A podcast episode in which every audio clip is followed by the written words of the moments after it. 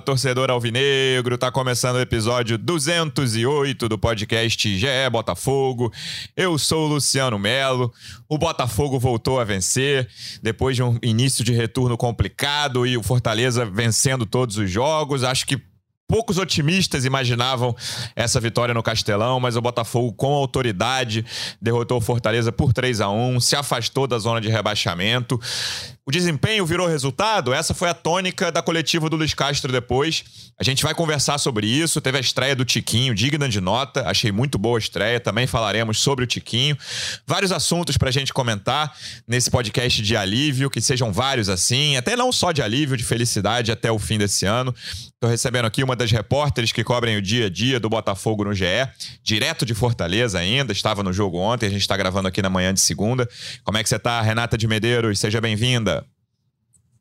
Obrigada, Lu. Já vou dar um oi aí para todo mundo que está com a gente. Dizer que, graças a Deus, eu não vou precisar falar de boas perspectivas hoje. eu não aguentava mais falar de boas perspectivas, então temos um resultado para repercutir. Para quem não ouviu os últimos episódios, a gente sempre brincava que, olha, tem boas perspectivas, mas os resultados não estão vindo. Dessa vez o resultado veio e de forma contundente. Jogo bem importante. Estou recebendo aqui. Tá no Rio já, mas estava em Fortaleza, voltou na madrugada. Representante do Botafogo no projeto A Voz da Torcida, do canal Setor Visitante no YouTube. Como é que você tá, Pedro Depp? Seja bem-vindo. Fala aí, Luciano. Fala, pessoal, torcedor vinegro. Pô, só queria paz, cara. Só queria três pontinhos, poder comemorar né, com os amigos. E a vitória não podia ter sido em outro lugar, né? Fortaleza, né? Muito especial aí pro torcedor do Botafogo. Compareceu em peso ontem, caravanas de diversos lugares ali do Nordeste, prestigiando o nosso glorioso. E vem avisar aqui pros meus amigos que eu gosto muito, ali eu acompanho a voz da torcida, tanto do Fortaleza quanto do Ceará. Mas o, o Pedro Depp, a voz do Botafogo, é o campeão cearense 2022. Luciano. Tem isso, Fortaleza dando sorte pro Botafogo nessa temporada. Também por aqui, o homem que começou sendo o corneteiro desse podcast, depois suavizou. Ele tá sempre contra a corrente. Quando o time tá sem resultado, ele, ele diz, ó, oh, não, tem, tem um processo acontecendo, quando o time ganha, ele fala, ó, oh, tem coisa errada ainda, mas sempre importante ter por aqui você. Como é que você tá, Rafael Barros? Seja muito bem-vindo. Fala, Luciano Melo. Caramba, que saudade de ouvir essa tua saudação assim pra cima. Né? Depois né? de vitória. 5 de julho, depois de vitória. Aquela vitória sobre o Bragantino. Coisas que só acontecem ao Botafogo. Aí eu tava vendo a ficha daquele jogo falei, pô, o mesmo árbitro. Não quer dizer nada. A arbitragem foi ótima. Mas essas coincidências, né? O Ramon Abate fez uma boa arbitragem ontem também. Olha só, Gatito jogou bem. É, Cuesta jogou bem, Adrielson jogou bem, Marçal jogou bem, Tietchan jogou bem, Carlos Eduardo jogou bem, é, Tiquinho jogou bem, e olha que eu nem precisei de falar do Jefinho e nem do Lucas Fernandes. Olha que coisa boa quando o time não depende de um ou dois jogadores. Olha que coisa boa quando sete jogadores ao mesmo tempo jogam bem. O resultado é esse que a gente viu. Botafogo de 3 a 1 podia ter ganhado de 4, de 5, não tem problema. O resultado é consequência. Se o Botafogo jogar assim até o fim do campeonato, dá até para sonhar com uma boa Sul-Americana. Rê, vamos começar repercutindo um pouco o que o Luiz Castro falou depois do jogo. Eu discordo em algumas coisas do, dessa questão de o Botafogo vinha apresentando desempenho e não tinha resultado. Para mim, o grande momento em que o Botafogo apresentou desempenho foi o segundo tempo contra o Juventude, que é o pior time do campeonato. Achei que o Botafogo merecia vencer aquela partida, mas contra um adversário muito frágil e ainda naquele segundo tempo, o Botafogo toma um gol inacreditável, que é muito demérito do Botafogo pela forma como aquela tabela aconteceu ali e sair, entrou pela direita da área do Botafogo ali. Fora isso, o Botafogo vinha, não vinha jogando muito mal, mas veio, por exemplo, ah, o Flamengo é o time mais rico do Brasil e tal, mas com um time do Flamengo que não vem fazendo grandes jogos no brasileiro, né? A gente viu o tropeço de ontem. O Botafogo fez um bom primeiro tempo contra o Flamengo. A gente falou isso aqui no último episódio, mas não achei que foi um time de imposição e de controle, de criação de chances. Achei que em, nesses últimos jogos, a, a, o momento em que o Botafogo realmente mereceu vencer e teve do, domínio em relação às chances foi esse segundo tempo contra o Juventude. Ontem, quando começa o jogo, quem não estava preocupado com cinco minutos era maluco, né? O, o Fortaleza com 15 segundos já tinha tido uma boa chance. Tava parecendo que o, que o Botafogo ia ficar afundado ali dentro da área dele, ou na intermediária. Mas o Botafogo teve muito mérito nisso, assim. Botafogo, antes do gol, já tem uma grande... No primeiro gol, já tem uma grande defesa do Fernando Miguel. Também finalização do Eduardo. Marçal muito bem pela esquerda. O Marçal, até nesse jogo do Juventude, tinha tido problema na parte defensiva, no né? primeiro gol, que é no primeiro tempo ali, sai, começa nas costas dele. Mas é um cara que subiu muito esse patamar da lateral do Botafogo, porque a gente tá falando de uma posição que tem uma média muito baixa no Brasil e o Marçal é bom. Marçal, na minha opinião, já tá entre os principais laterais, laterais esquerdos que jogam no Brasil. Ele não. Tudo bem, ah, o sarrafo é baixo, não precisa de muito, mas, cara, só de você já ter um jogador que tá entre os melhores da posição dele já ajuda muito. O Eduardo talvez seja o cara mais regular desde que começou, né? Difícil você pensar num jogo ruim do Eduardo desde que ele chegou ao Botafogo. E ontem coroado com dois gols, criou chances, participou bastante do jogo. E a estreia do Tiquinho. Por isso que eu acho que a estreia do Tiquinho marca também uma questão de, ah, o Botafogo teve atuações parecidas com as que vinha tendo. Eu não achei. E não foi nem exatamente isso que o Luiz Castro falou. Mas ele falou que o, que o, o desempenho já estava acontecendo. Mas eu acho que essas condições, esses jogadores se firmando, se acostumando, como o Rafa falou, reforço sempre precisa de um tempo para se acostumar. E o Tiquinho é, é, a contradição disso, né? O Tiquinho já teve uma boa atuação de cara na estreia dele, mas o Marçal o Eduardo principalmente. E o Lucas Fernandes talvez seja o maior símbolo disso, né? O cara cara começou muito mal lá, quando é um, um, cara da primeira janela que não começou bem e já faz dois meses, nem precisou ter um grande jogo ontem, que ele se firmou e se tornou um dos principais jogadores do time. Mas essa evolução gradual do Botafogo se refletiu num jogo que a gente vai discutir ali. O que, que você achou? Foi melhor ou pior do que o Atlético Paranaense, que, na minha opinião, são as duas melhores atuações do Botafogo, Rê? Era isso que eu ia dizer, viu, Lu? Porque, para mim, tem dois recortes aí. Dos três jogos antes da derrota para o Corinthians, que para mim, sim, o time apresentou evoluções, mesmo tendo perdido para o Atlético Mineiro e para o Santos, e aí chegou contra o Atlético Paranaense, jogou muito bem, ganhou.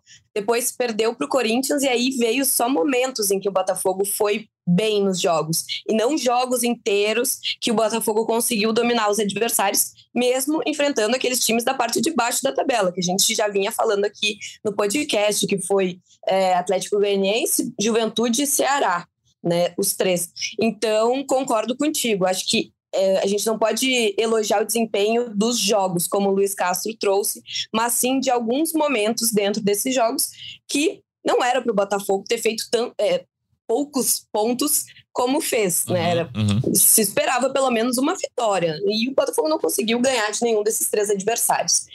E aí ontem a gente, eu pelo menos, entendi um time mais parecido do que aquele que a gente vinha vinha uh, é, observado evoluir antes da derrota para o Corinthians, que daí naquelas outras três partidas que eu falei anteriormente. Sim. Talvez o Luiz Castro tenha, tenha falado de, das oportunidades virarem gol, porque o time realmente vinha finalizando muito. Se não me engano, foi na, na contra o Juventude, que ele abre a coletiva, tipo, muito brabo, assim, tipo, pô, a gente finalizou 17 vezes e a gente sai daqui sem vencer.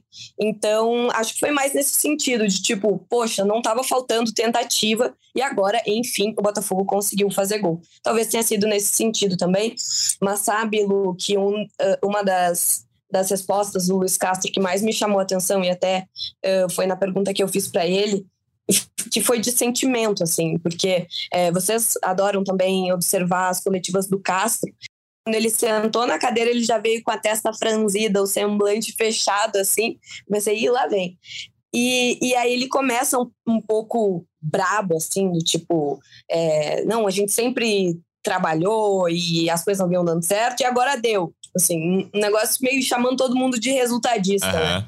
E aí eu perguntei, tá, mas e aí, Castro, o que, que, que sentiu? Foi uma espécie de alívio ou...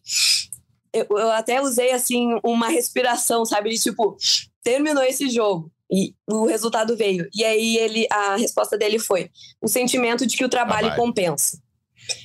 Então foi algo de tipo assim, gente, eu tava tomando pau aqui nos, nas, nos últimos jogos, é, crítica atrás de crítica, o time talvez não viesse rendendo tanto que a gente gostaria, as oportunidades não se transformavam em gols, e a gente continuou trabalhando e hoje o resultado veio. Foi isso que, que me é, surpreendeu, assim, sabe? Em nenhum momento ele falou de alívio.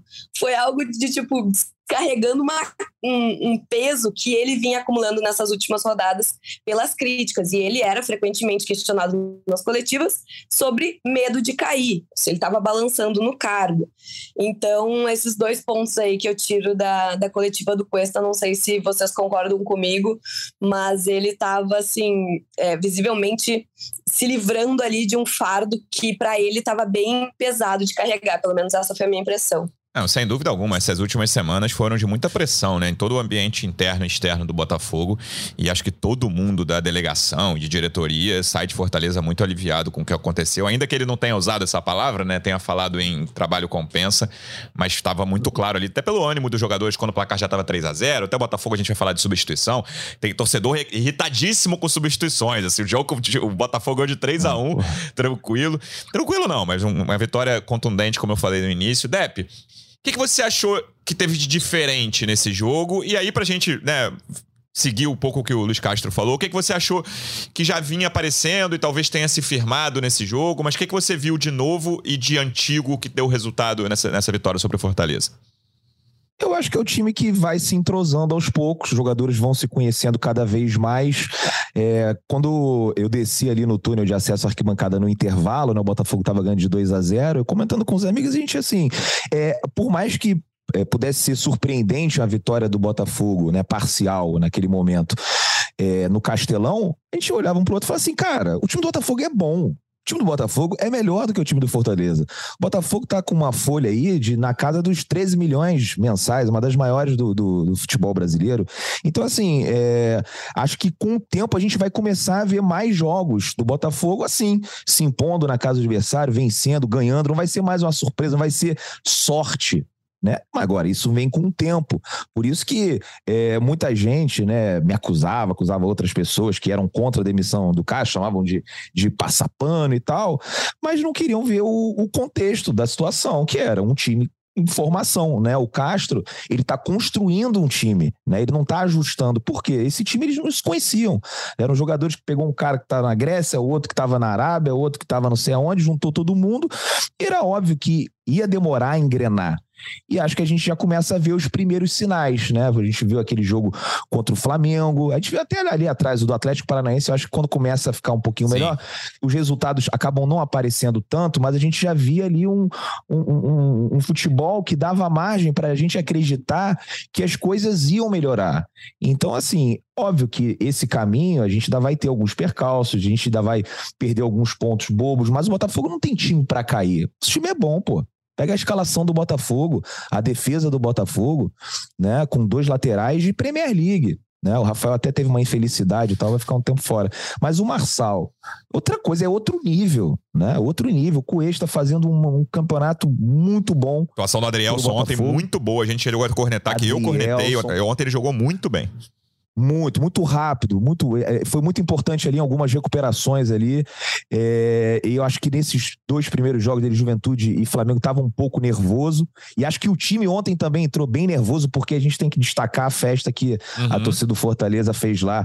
Cara, para quem gosta do espetáculo, para quem gosta do futebol, é bonito demais. É um mosaico, cinquenta e tantos. E ainda deixa o resultado da vitória mais gostosa ainda, né? Porque o Botafogo teve que se superar, teve ali o início ali, né? Com 14 segundos, quase somou gol, parecia parecia os trapalhões, mas depois o Botafogo, né, entrou no jogo e eu acho que passa muito por aí também. A gente tem jogadores experientes, né, que passam tranquilidade. Ó, oh, Adrielson, fica tranquilo, tô aqui descobrindo, né, o, o, o Cuesta na zaga, enfim, todos esses caras. E o Eduardo, que fez ontem uma partidaça, né, cara? Eduardo foi muito bem, além dos dois gols, quase fez um muito bonito numa cabeçada, e a gente vai ver mais boas atuações do Botafogo aí daqui para frente. É, acho que não, não vamos pensar também, ó, agora vai ganhar de todo mundo, vai ser arrancada e o Botafogo vai terminar no, no G8, G6. Não, mas a gente vai fazer um campeonato tranquilo no meio de tabela para no ano seguinte, né, 2023, a gente com algumas contra, contratações pontuais é, conseguir um, fazer um campeonato melhor. Mas eu acho que passa por aí, né? O conjunto, o time vai se conhecendo, vai se entrosando e a tendência é melhorar, né? E já vem melhorando bastante. Rafa, muito tem se falado uma frase que até começou na NBA, né? Que era Trust the Process, que é confie no processo, né? Virou o Botafogo de 2022. A gente ouve muito essa frase e você, aqui nesse, nesse podcast, não exatamente com essa frase, mas você é quem mais fala em processo aqui. Desde a do, da primeira janela, de primeira janela desse ano, primeira janela de Textor, vieram aqueles reforços ali de virada de ano ainda na, antes do Textor, que não era ele, Erison e companhia, todos os Klaus, Vinícius Lopes, enfim. Desde a primeira janela de, do Textor, você fala, cara, não vai acontecer de os jogadores chegarem e o Botafogo voar, o Botafogo ficar no G4, sei lá, algo assim. Vai, é um processo, é algo que demora. E hoje a gente está vendo, vamos falar desse jogo específico, jogadores que. Tietchan e Lucas Fernandes, por exemplo. Pô, eles já foram muito cornetados, né? Mu mas assim, mas muita coisa. O Tietê já teve momento ali que nem entrava em campo, ficava no banco e não era utilizado, né? A gente falava, pô, Tietê, podemos cravar, acho até que, eu falei nesse, em algum episódio aqui, podemos cravar que o Tietê foi um erro de contratação da primeira janela. E o Tietê vem numa ótima sequência. Se não fosse o Lucas Fernandes, eu diria que é o melhor jogador do Botafogo no último mês, mas eu vou colocá-lo em segundo lugar pela regularidade. Não é um cara brilhante, mas exerce uma função fundamental nesse meio de campo. A gente até já conversou. Ah, como é que ele vai botar o Gabriel Pires? Será que ele pode tirar os pontas, jogar um 4-4-2? Porque é muito difícil imaginar o Tietchan fora desse time titular hoje, né? As coisas mudam, como mudou pro bem, pode mudar para mal, com, outros, com ele, com outros jogadores. Mas hoje, dia 5 de setembro, é difícil imaginar o Tietchan fora. E aí, como é que você encaixa o Tiquinho nesse, nessa questão do processo, Rafa? Você acha que um centroavante, o cara que conhece a posição, precisa de menos tempo? Ou essa não é uma regra? É uma peculiaridade de um jogo em que o time foi bem e ele nem precisou se destacar tanto, apesar de eu ter achado, gostado bastante da atuação dele. Achei que foi muito. Teve a, ser o maior finalizador, com cinco, cinco chutes, alguns deles, perigo, alguns deles perigosos. Ali teve uma bola que ele passa por dois fora da área, chuta muito bem, e o Fernando Miguel faz boa defesa para escanteio. Como é que você bota o o Tiquinho nessa questão do processo que normalmente é longo e demorado, Rafa? Quando você chama a Neuza, a dor de cabeça passa rapidinho. Neusaldina é alívio rápido da dor. Age a partir de 15 minutos. Agora, se for enxaqueca, chama Neusaldina Dip que tem um grama de dipirona. Vem pro mundo sem dor de cabeça. Chama a Neuza e a Neuza Dip porque as festas, os barracos e tudo que rola no BBB te chama.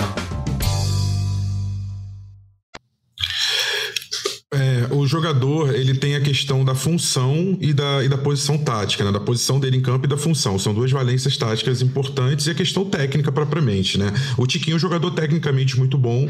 O Tiquinho é um jogador que joga numa posição que taticamente favorece você entrar e já sair jogando, que é a última posição ali do esquema tático. O Botafogo varia muito os, sistemas, mas em todos eles existe um 9 um clássico. Em nenhum esquema o Botafogo jamais jogou com falso 9. Uh, ah, então ele sempre teve a referência, que ora era o Erisson, ora era o Matheus Nascimento, é, ora o próprio Júnior Santos, que jogou as últimas partidas, e agora o Tiquinho. Então, ele tem uma posição muito fixa e muito determinada de um jogador que é, ele é o último a recompor. Ele é um jogador que não precisa fazer tanto uma recomposição tática, não precisa se aproximar de forma tão decisiva dos meias é, para que a atuação dele seja boa. Prova, de, prova disso é que o Erisson é, foi responsável por 35% do, dos pontos do Botafogo no campeonato, sem ser um jogador jogador brilhante em muitas das partidas. Sim. Em jogos como aquela vitória contra o Flamengo de 1x0 em Brasília, ele praticamente toca na bola ali umas duas vezes e uma delas faz o gol e decide o jogo. A função do centroavante é essa. É, e a questão do Tiquinho, a ah, isso se soma o fato de o Tiquinho ter vindo muito em, boa, em muito boa forma. Não só forma física, não só magro, não só correndo, não só aguentando o ritmo de um jogo fisicamente, mas em forma técnica. Ele tá com ritmo de jogo. Você percebe que ele é, não, não tá fora de rotação rotação. A gente fala, usou muito, uso muito essa expressão. Usei para falar do Piazon lá atrás. É, o Luiz Henrique também é, chegou fora de rotação, fora de ritmo. O Gabriel Pires parece um pouco pesado também. São jogadores que você tem que ter uma certa paciência para que eles sejam trabalhados. A gente teve que ter com o Piazon lá atrás, acabou não vingando tanto, e tem que ter agora com o Gabriel Pires. O Tiquinho não. O Tiquinho, então, nesses três aspectos, no aspecto técnico individual, no aspecto tático posicional e no aspecto tático funcional da função dele em campo, nesses nesses três aspectos ele está pleno. Não quer dizer que ele vai ser o melhor jogador do Botafogo daqui em diante, mas quer dizer que é um jogador que está numa posição e numa condição que facilita que ele desenvolva o melhor futebol dele em campo. Nesse momento de novo Botafogo, Rê, tem um símbolo grande do, desse século do Botafogo, né, dos principais jogadores do Botafogo nesse século, que é o Gatito. E dá um carinho no coração ver o Gatito bem, né, cara? A gente sabe todos os problemas. O Gatito não é mais o goleiro que já foi. O Gatito tem problemas sérios de reposição com o pé, que hoje é um, né, uma valência, para usar a palavra que o Rafa usou há pouco. Cada vez, que é cada vez mais um pré-requisito no futebol atual. Tem um problema muito sério dele. E já tomou alguma, alguns gols defensáveis, né? Não é só a questão do pé, não, ao longo dessa temporada. Mas ver o Gatito pegar pênalti, pegar aquele rebote no momento que o jogo era perigoso ali, 2 a 0 iníciozinho de segundo tempo, né? Leva aquele gol, um pênalti bobo do Mezenga. Eu achei que teve uma atuação desastrosa, não, mas entrou numa fogueira. E achei que teve uma atuação razoável, mas fez um pênalti muito bobo. Foi bom.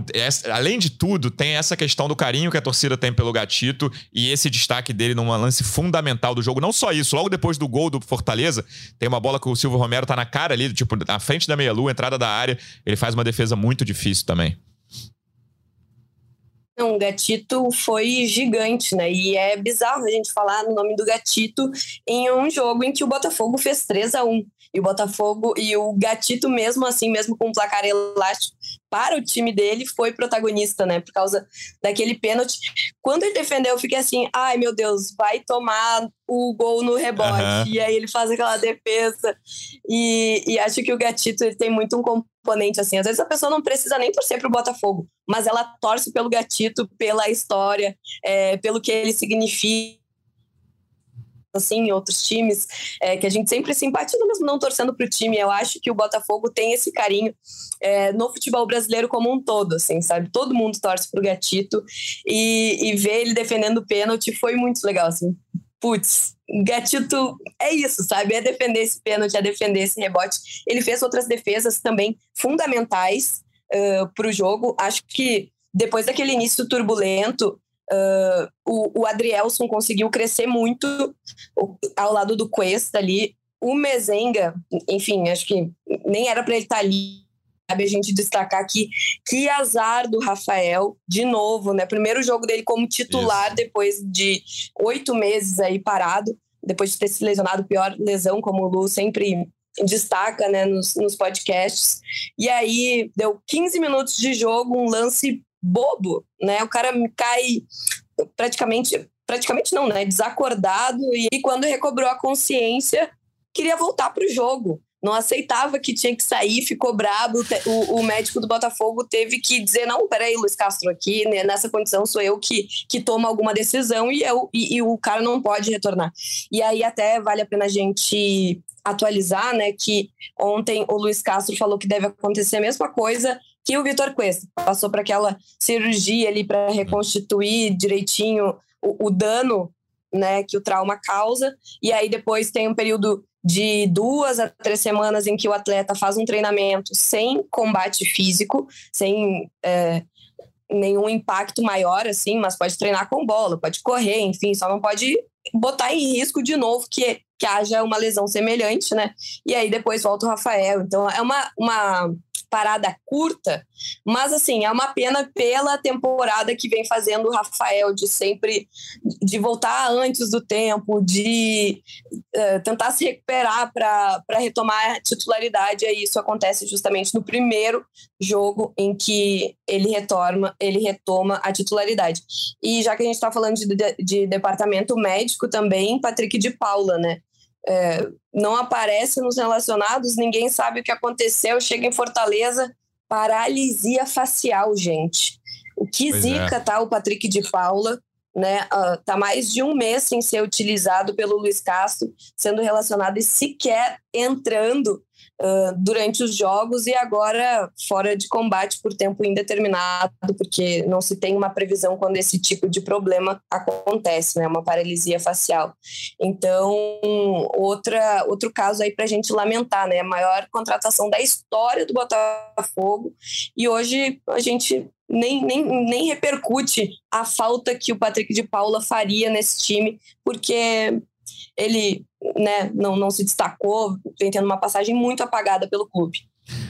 Eu falei sobre o. Luciano, deixa eu, de, deixa eu só só para complementar claro. a informação do Gatito, gente, que é impressionante. O Gatito tem uma média de 38,2 pênaltis defendidos. É uma média muito acima de, de, assim, da maior média de qualquer, assim, claro que não de todos os goleiros, mas talvez ele esteja ali numa lista de 5, 6. Uh, e pegando só no Campeonato Brasileiro dos que estão ativos, uh, ele, ele só tá atrás, ele defendeu já sete cobranças de Campeonato Brasileiro desde 2015, né? Que ele tá no Botafogo. Ele só fica atrás do próprio Fernando Miguel, que ele enfrentou no Fortaleza com 8 8 e do Felipe Alves, que hoje está no São Paulo também com 8. É impressionante a capacidade do Gatito pegar pênalti. Só para fazer esse parêntese aqui. Ô, ô, Rafa, deixa eu fazer um parêntese dentro do parêntese, que antes eu comecei a falar do Gatito e partir para o DM é, e não concluir sobre o Gatito. É, o Luiz Castro lembrou ontem isso pra gente, assim, acho que foi até antes ou depois de entrar nos microfones, assim, que o Gatito foi o único jogador da temporada passada a iniciar como titular o jogo de ontem. Então, para a gente né, ter noção de que esse time do Botafogo, até botei isso na, na, análise que a gente sempre escreve no, G, no GE, parece que começa um novo campeonato para o Botafogo, né, a partir dessas peças que o Luiz Castro tem, com todo mundo à disposição. E aí o que a gente vê é um time que antes, né, ele já havia falado, ah, é, é, eu, hoje eu usei um time de Série B, né, que, que teve já essa expressão, que ele até foi mal interpretado, porque parecia que ele estava é, é, subjugando os jogadores, mas não, era a base de um time que jogou em 2021 e agora a gente vê um time que não jogou em 2021, não jogou há duas rodadas. Então, só para a gente reforçar isso também, né, que é um time completamente novo, o que entrou em campo ontem só o Gatito veio do Botafogo do ano passado. Eu comentei sobre o carinho do torcedor pelo Gatito. Né? Essa postura do Rafael é, é quase um torcedor em campo, né, Depp? Isso é muito legal de ver.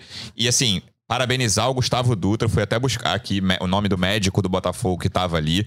Fundamental, ele estava certíssimo no que ele estava fazendo. O Rafael não tinha condição de ficar em campo, mas é legal para o torcedor também ver esse tipo de postura do Rafael, falando: cara, eu preciso ficar aqui, eu preciso ajudar. O jogo está começando, o jogo está difícil, início, não quero sair de jeito nenhum. E assim, eu fiquei feliz com a, com a atitude dos dois naquele momento, assim, sabe? Do Rafael de querer voltar ao campo e do médico de falar: cara, não tem como, você não pode jogar. Falar várias vezes lá sinal de substituição, até sinal de acabou para a comissão técnica para colocar o, o Lucas Mezenga ali. Sim, é muito perigoso, né? É um choque desse aí, realmente, tem todo esse protocolo aí de concussão e tal, né? O jogador realmente é, não tinha condições de continuar em campo. Eu fico imaginando a ansiedade que ele vem vivendo, né? Porque ele ainda não conseguiu jogar pelo Botafogo, né?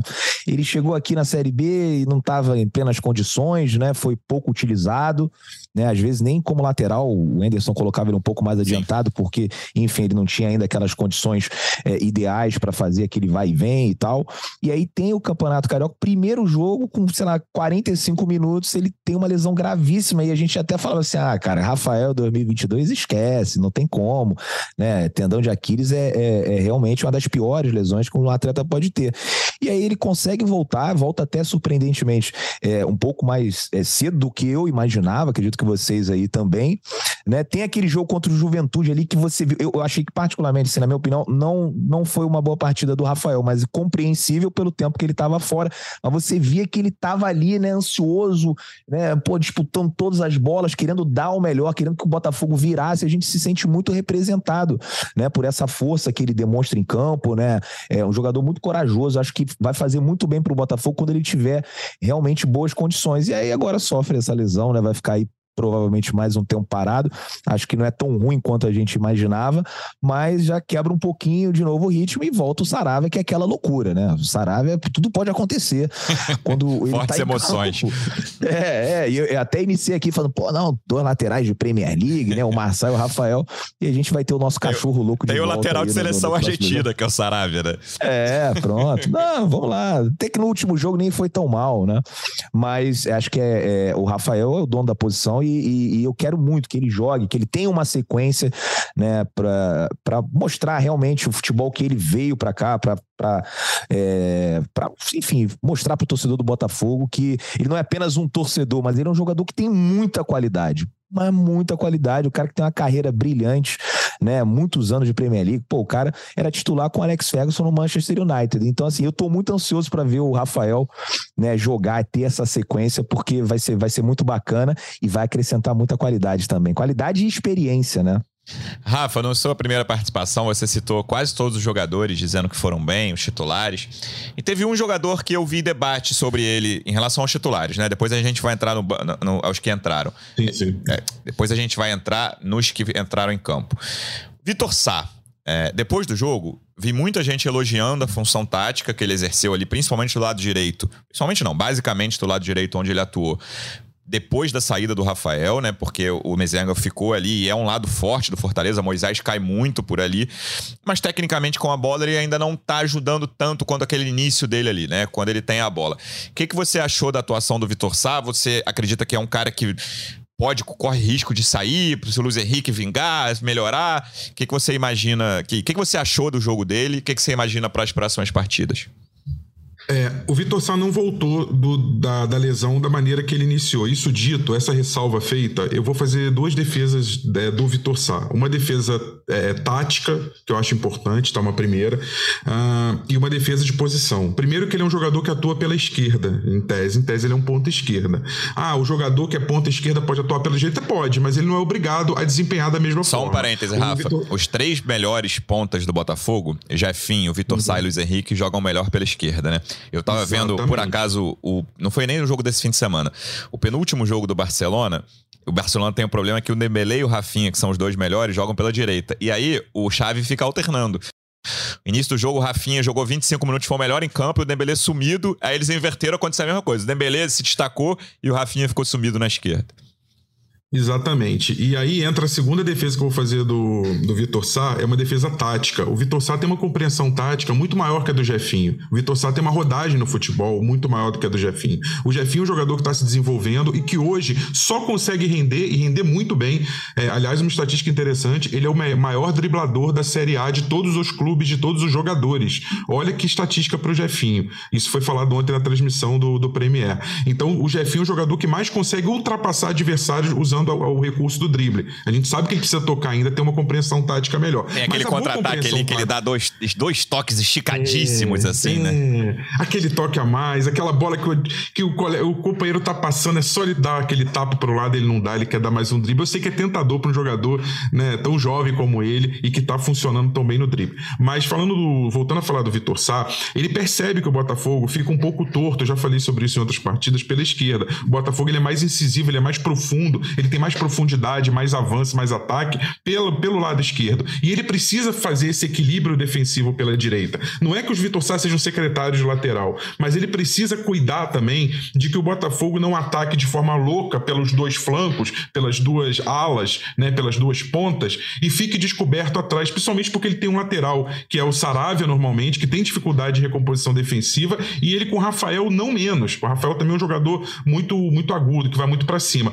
No jogo jogo de ontem, como houve a lesão do Rafael e o Mezenga entrou com a função eminentemente defensiva, o Vitor Sá, em tese, tinha condição de se desenvolver melhor pela ponta direita. Ainda não conseguiu, o que prova a tese de que ele não voltou tão bem. Mas eu só quero fazer essas duas ressalvas, porque ele é um jogador que tem uma função tática importante na, na composição do, do, do, esquema do Luiz Castro. Da mesma maneira que o Tietchan, que a gente falou, tem uma função tática hoje fundamental. O Tietchan hoje é, um, é o 1, um, né? O volante, é, o número 1 um ali daquele 4-1 4-1, que todo mundo fala 4-3-3, 4-2-3-1. Não, o Botafogo hoje joga no 4-1-4-1, porque o Tietchan é o 1 que faltava e que organizou o sistema tático do Luiz Castro, da mesma maneira que o Vitor Sá é um ponta aberto, que não é tão profundo, exatamente para que do outro lado o Jefinho possa dar essa profundidade e o Lucas Fernandes flutuando por trás, junto com o Carlos Eduardo. Esse lado direito, né, Reia? Hoje principalmente com essa. Vamos ver quanto tempo o Rafael vai ficar fora, acho que não é muito, mas tá rolando um desequilíbrio, né? Com a, o Marçal se firmando cada vez mais, Jefinho bem, quem puder jogar por ali, né? Tanto o Vitor Sá quanto o Luiz Henrique, eu acho que pela esquerda vão dar conta do recado, ainda que menos do que o, Jaf, o Jefinho tá dando nas últimas rodadas. Mas acho que esse é um ponto a se observar para os próximos jogos, né? Esse lado direito, seja da lateral quando o Rafael não estiver, que eu confio bastante no Rafael bem ali, e, e acho que o Rafael 100% é para 2023 já falei isso algumas vezes aqui, Sil, com essa opinião. E esse lado direito do Vitor Sá ajudando taticamente, numa posição, no lado que não é o melhor lado dele, tentando se desdobrar, mas hoje a gente pode dizer que o lado esquerdo é muito mais forte do que o direito. é muito mais forte e mais dinâmico também. Não sei se vocês concordam comigo, porque as coisas parecem acontecer muito mais rápido e mais consistentes ali pelo lado esquerdo do Botafogo, né? Um negócio meio de é, Tietê, Marçal, Lucas Fernandes, Jefinho e só para na área. Sim. É, basicamente, as jogadas do Botafogo funcionam por ali, né? E a gente não vê essa naturalidade de ataque no lado direito. Em compensação, a recomposição parece funcionar melhor no lado direito, né? E o, o Luiz Castro até falou isso na, na coletiva aqui. Eu até lembrei do Rafa quando ele falou é, sobre as transições de, de tipo, não, peraí, recuperou a bola, espero o time ter condições de receber essa bola mais pronto na frente, não precisa sair na correria, peraí, só um pouquinho. E aí, quando ele falou dessas transições, eu digo, ah, tá aí um ponto pra gente falar no podcast amanhã, porque é uma tecla que, que a gente vem falando, né, Rafa, Isso. há tanto tempo que é, parecia que o Botafogo não era um time maduro no momento em que tinha bola e que podia chegar à frente. E aí, ontem, eh, eu observei isso e o Castro. Peraí, tem um barulho aqui. E o Castro reforçou também na, na coletiva e me parece isso, assim, olhando o Botafogo, se a gente for destacar por lados, o lado direito recompõe com uma naturalidade melhor do que o esquerdo, mesmo com o Saravia, que, como disse o Depp, cachorro louco, que a gente não sabe muito bem o que esperar, nem quando tá defendendo, nem quando tá atacando, mas ali, é, especificamente na figura do Vitor Sá. E o lado esquerdo é onde tudo flui, mais dinâmica, mais velocidade, mais sintonia, até parece, ali entre Lucas Fernandes, Eduardo uh, e, e Jefinho. Enfim, me parece que o caminho do Botafogo para chegar ao ataque ali com o Tiquinho Soares mesmo mais centralizado vai ser pela esquerda. Depp, eu falei que eu recebi cornetas em relação a isso. O que, que, você achou das substituições? Acho que muita gente ficou insatisfeita com a entrada do Júnior Santos. Já, o Júnior Santos se enrolou com a bola umas duas ou três vezes ali. E aí a narrativa seria o Botafogo correu riscos demais ali. Mas, assim, apesar de achar que, cara, o Júnior Santos tem uma questão do tempo que o Tiquinho aguentava, né? A gente, a gente já comentou aqui que ele voltou bem, tá inteiro, em forma, mas era difícil ele jogar 90 de cara. É, aí tem, ah, botou o Canu no lugar do Jefinho. Assim, eu acho que era inevitável correr riscos diante de um Fortaleza em casa com 50 mil pessoas, festa absoluta, o time perdendo de 3 a 0 O Voivoda é um cara que corre muitos riscos também, né? Então ele praticamente botou o time lá na frente, queria pelo menos um empate de qualquer forma. Então seria. Acho que era muito difícil não correr riscos. Mas você concorda com isso? Pô, o Luiz Castro viajou nas substituições. Achei que foi um pouco exagerado, apesar não. de não concordar com algumas delas. Não, não acho que enfim, merece críticas pelas substituições, mas assim, é realmente evidente que o time piora um pouquinho, né? Já aconteceu isso no jogo contra o Fluminense, quebra, no, contra o Flamengo, né? Quebra um pouco o ritmo, fica um pouquinho mais lento.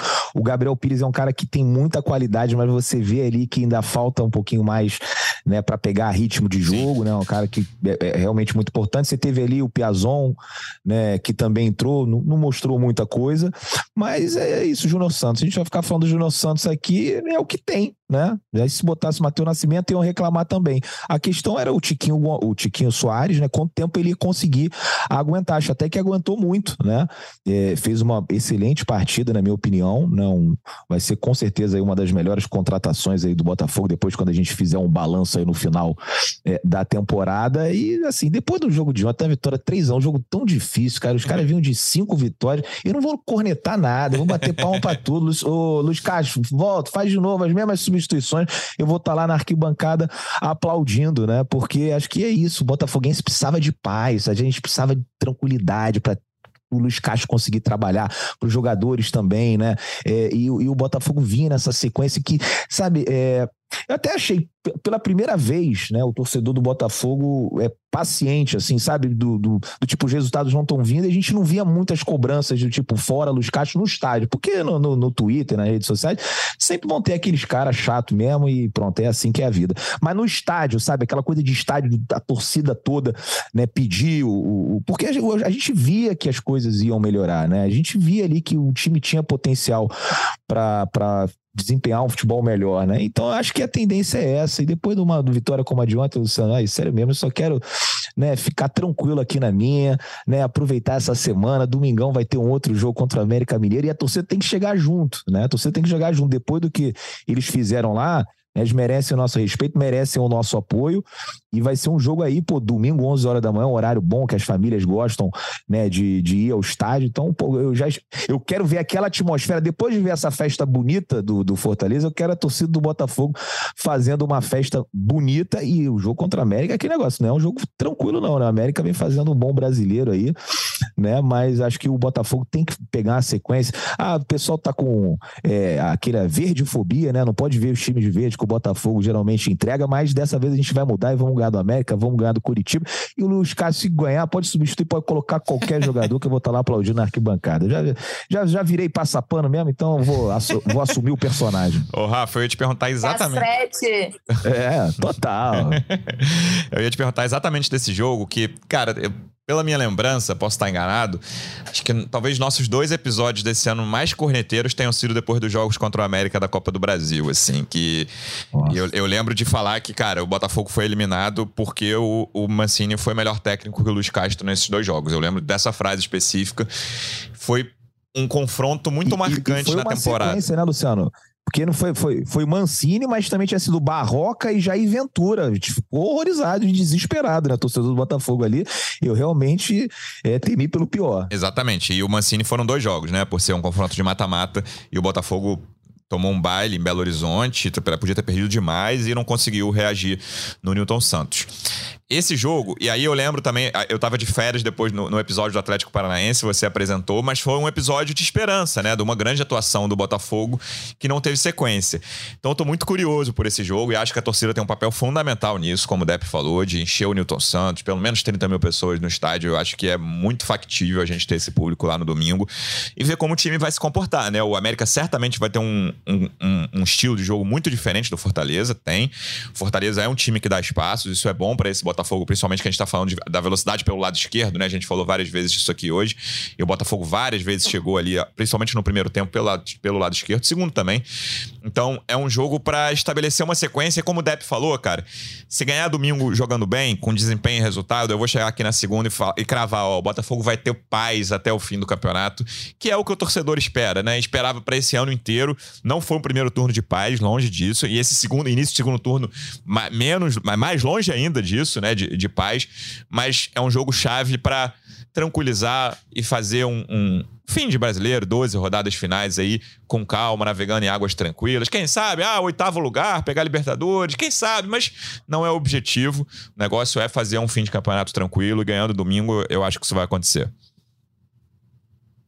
O Botafogo precisa superar o trauma verde no campeonato. A gente brincou no primeiro turno que teve aquela onda verde que acabou devastando, uhum. né? É, que é essa sequência exatamente que vai ter agora: América Mineiro, Curitiba, depois Goiás fora, Palmeiras em casa e fecha com. Ainda bota o Havaí também na, na conta da, do turno, mas também quero botar no do retorno como um jogo acessível, mesmo fora de casa na ressacada.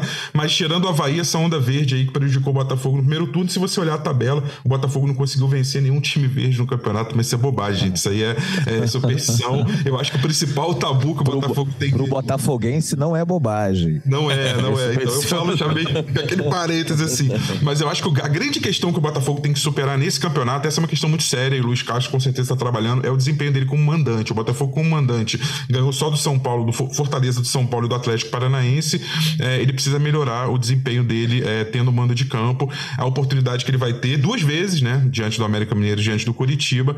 É, eu acredito que ele superando esses traumas, esse trauma do América Mineiro também de enfrentar o Mancini, três jogos, três derrotas, é, também é algo que ele precisa trabalhar. Então acho que assim, uma vitória sobre o América Mineiro ela quebra é, três questões aí de uma, de uma vez só. É, então que o Botafogo vença para poder é, botar esse, jogar esse sal grosso aí no engenhão e vamos botar sal grosso, vamos desenterrar o sapo, sei lá, não sei o que, que tá acontecendo, mas, mas o time agora, com apoio, falando sério, com apoio da torcida é muito importante. Gente. O torcedor tem que voltar a, comparecer, acreditar. Uh, o Depp tá indo a todos os jogos melhor que ninguém para dizer. Eu fiquei muito impactado.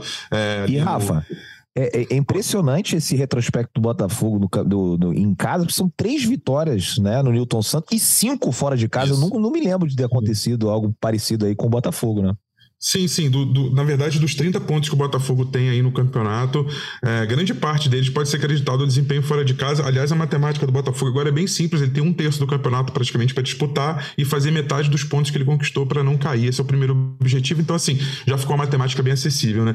Então, vamos lá, gente. Torcedor acreditar, eu acho que é importante essa mensagem, é, porque o time está respondendo em campo, voltou a responder. É, essa teoria do Luiz Castro já estava jogando, se não estava, acho que é muito relativo. A gente vai começar a caminhar num, num, num terreno muito pantanoso de, de ter que avaliar a atuação individual, de ter que avaliar se encaixou ou não encaixou. Eu acho que essa não é a discussão. A discussão é daqui para frente. O Botafogo teve sete jogadores ao mesmo tempo jogando muito bem, mas o Jefinho com uma atuação legal, fez uma assistência, mas podia ter rendido mais. O Lucas Fernandes não precisou jogar tão bem. O Vitor Sá na média e o Mezenga um pouquinho abaixo. Então, assim, pela primeira vez você sai de um jogo do Botafogo falando, não, ninguém teve uma atuação desastrosa.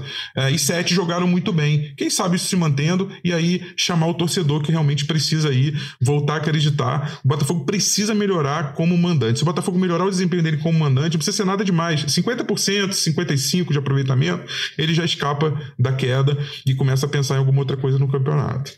Que assim seja, a gente vai voltar depois desse jogo contra o América com mais uma vitória, assim esperamos, e o Botafogo fazendo esse fim de campeonato tranquilo. Rê, obrigado mais uma vez pela presença, boa viagem de volta e até a próxima. Obrigada, Lu, já que a palavra superstição foi citada. É, ontem eu almocei no estádio, levei minha marmitinha para comer no estádio. 50 mil pessoas, a gente sabe que o trânsito né, não é fácil, cheguei super cedo almocei. Agora tá todo mundo no meu Twitter pedindo para eu almoçar antes do próximo jogo. Só que o próximo é café jogo da manhã, é às 11 da manhã. Então, vou, vou fazer o possível para almoçar às 9 da manhã no próximo domingo e seguir aí, né, dando tudo certo. Leva o café um da manhã para o estádio que tá valendo. Dep, obrigado mais uma vez pela presença e até a próxima. Boa, valeu, obrigado aí por tudo. E vou providenciar aí com a. Tem uma tia que vende o um churrasquinho na porta do Newton Santos. vamos fazer uma quentinha, levar lá no setor da imprensa para Renata comer, que agora é o novo amuleto. É o almoço da Renata na tribuna de imprensa. Valeu, um grande abraço. Rafa, obrigado mais uma vez pela presença e até semana que vem, amigo. Valeu, Luciano, valeu, Rê, valeu, Dep, a quem eu não cumprimentei no início e corrijo agora essa minha, essa minha delicadeza de não ter cumprimentado Renata de Medeiros Pedro Depp, e também a grande torcida alvinegra, que eu sempre cumprimento. Então, fui falar do Luciano é, né, e acabei esqueci, me esquecendo. É, e quero falar sobre o seguinte: feijão tropeiro ou tropeiro. O tropeiro, que é a grande comida dos estádios mineiros, que ela pode ser consumida a qualquer horário, qualquer horário, pode ser 10, 11. Então, fica a dica, Rê: coma um tropeiro antes do jogo contra o América Mineiro. Até rimou, viu? E vai dar sorte, Botafogo vai voltar com mais uma vitória. Fazer um novo slogan: já é Botafogo, futebol e gastronomia gastronomia aqui. Dicas para Renata comer 9, 9 e meia da manhã, tá tudo certo. Veremos então o almoço, o café da manhã da Renata e esse jogo de Botafogo América. A gente volta com tudo depois do jogo. Torcedor Alvinegro, obrigado mais uma vez pela audiência. Até a próxima. Um abraço. Partiu, louco, Abreu! Bateu! Gol!